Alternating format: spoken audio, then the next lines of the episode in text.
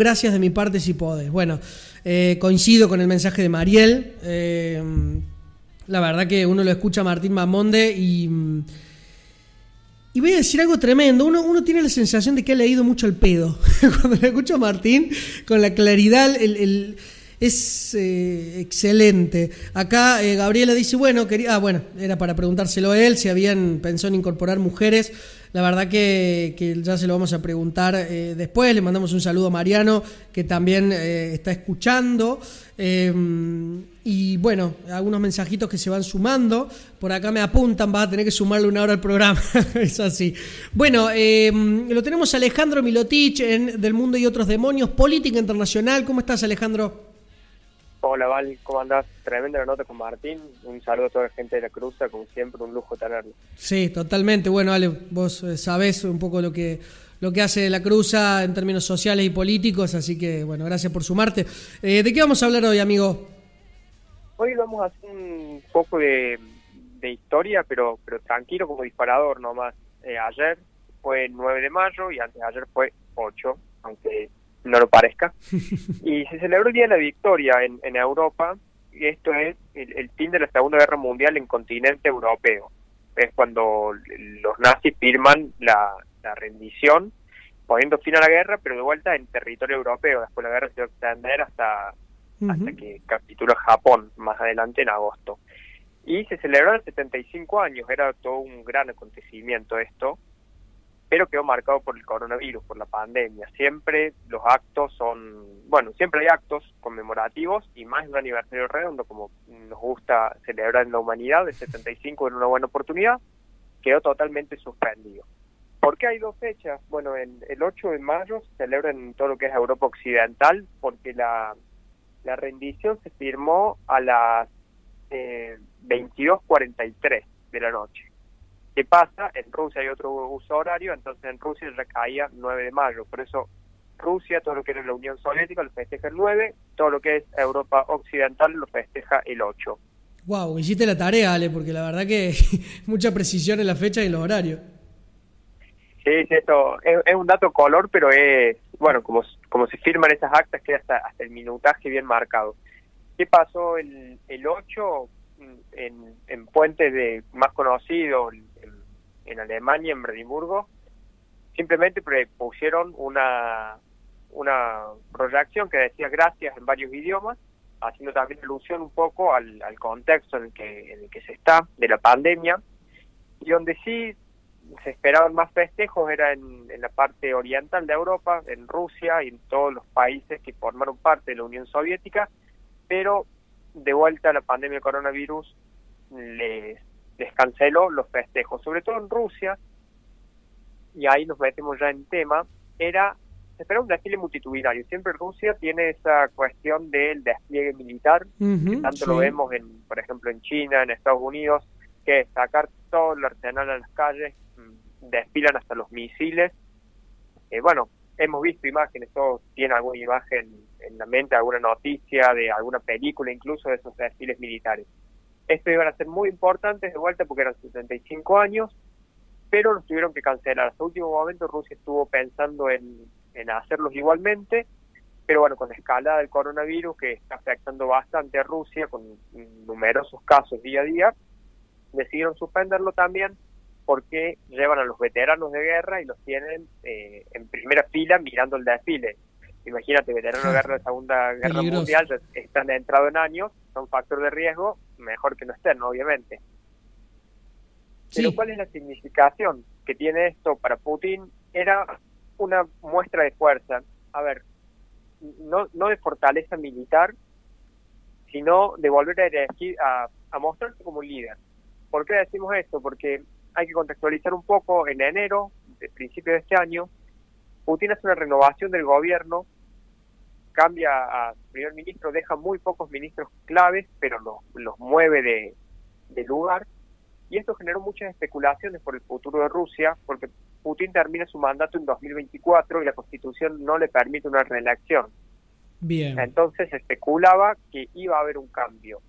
¿Cuáles eran los cambios que más se preveían? Bueno, una presidencia más fuerte, donde se iba a poder, por ejemplo, tener más control y más decisión directa sobre distintos órganos estatales y consejos.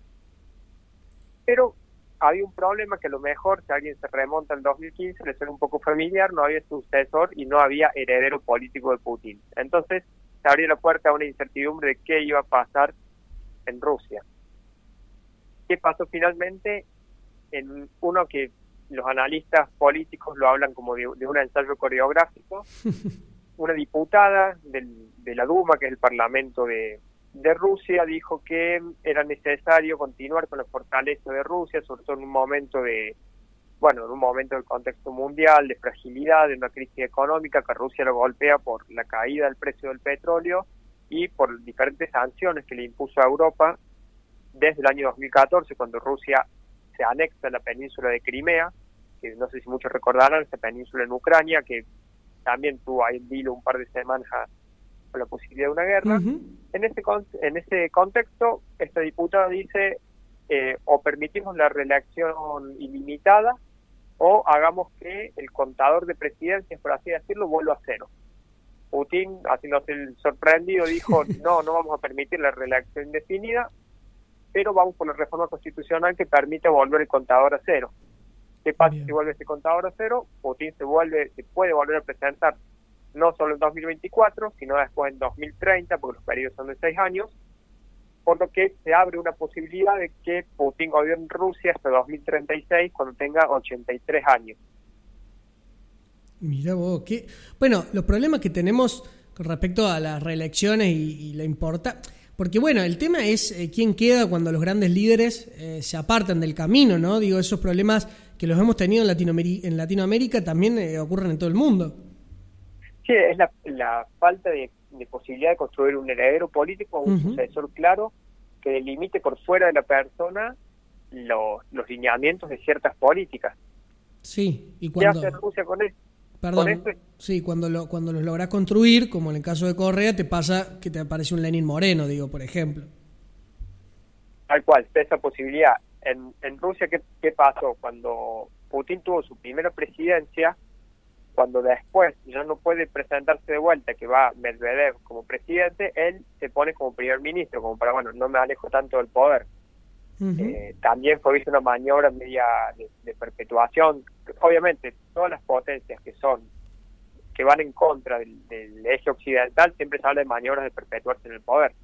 Eh, después, obviamente, tenemos el, caso, salvando las distancias, de Angela Merkel, que está hace mucho tiempo como, como canciller alemana y nadie habla de una perpetuación del poder. Exactamente. Aunque de vuelta son, distintos, ¿no? Totalmente de acuerdo. ¿Qué pasa en esta, país cerrando, esta reforma constitucional en Rusia? Eh, por un lado se acentúa el nacionalismo, principalmente en la educación, o sea, una educación más nacionalista, más patriota. Eh, hay otros puntos, la verdad, que son bastante, eh, bueno, regresivos. Vuelven a hablar de de que Rusia se va a basar en la fe en Dios y entre el matrimonio entre el hombre y la mujer. Sabemos todos los problemas que hay en Rusia con, la ley que sacaron contra la propaganda LGTB eh, y bueno, y todo eso, los incrementos de odio que generó en Rusia. Entonces, que la nueva constitución diga que el matrimonio va a ser entre, un hombre y una mujer, la verdad que es un retroceso en muchos derechos. Eh, también habla de que Rusia es la heredera de la Unión soviética y tiene unos ganchos, los analistas hablan de unos ganchos para que la gente vote esta reforma, porque un dato que, me faltó decir es que esta reforma tiene que ser votada por la población. Se iba a votar el 22 de abril, por la pandemia del coronavirus se suspendió, no se sabe cuándo va a ser, pero al parecer va a ganar el, el sí a la reforma porque Putin tiene mucha tiene una muy buena popularidad en Rusia y a su vez tiene en esta constitución ciertos ganchos en medio de la crisis económica que mencionábamos antes, puso dos ítems que son eh, bueno muy llamativos. Por un lado, que las pensiones siempre aumenten por encima de la inflación y por otro lado, que el salario mínimo siempre esté por encima de la línea de la, de la pobreza. Estos son los, si se quiere, los ganchos de los canalistas hablan para que voten un sí a la reforma. ¿En qué va a quedar esto? En una presidencia mucho más fuerte que incluye también como un apartado que llamó la atención, sobre todo los organismos de derechos humanos, eh, una inmunidad para quienes hayan ejercido el cargo de presidente, una inmunidad posterior y un cargo de senador de por vida. Eh, de vuelta, estos son todo lo que están los papeles, hay que ver qué pasa en la votación. Finalmente, en Rusia la oposición prácticamente no existe, eh, incluso hay asesinatos de líderes opositores y las investigaciones nunca llegan a ningún puerto. Eh, y bueno, esa es la situación que está dando en Rusia, por eso era tan importante el desfile de ayer, para que Putin se muestre nuevamente como poderoso y como al mundo, como líder de, de Rusia, y para tratar de estrechar de vuelta un poco las relaciones con Occidente, había invitado a Donald Trump, a presidentes de la Unión Europea, al primer ministro chino, y bueno, todo eso quedó suspendido, se habla de, una, de un posible desfile para septiembre o para agosto, pero Putin ya dijo que el desfile lo va a hacer porque al parecer necesita de ese apoyo mostrarse. o mostrarse mundialmente como el líder fuerte para poder continuar por este camino.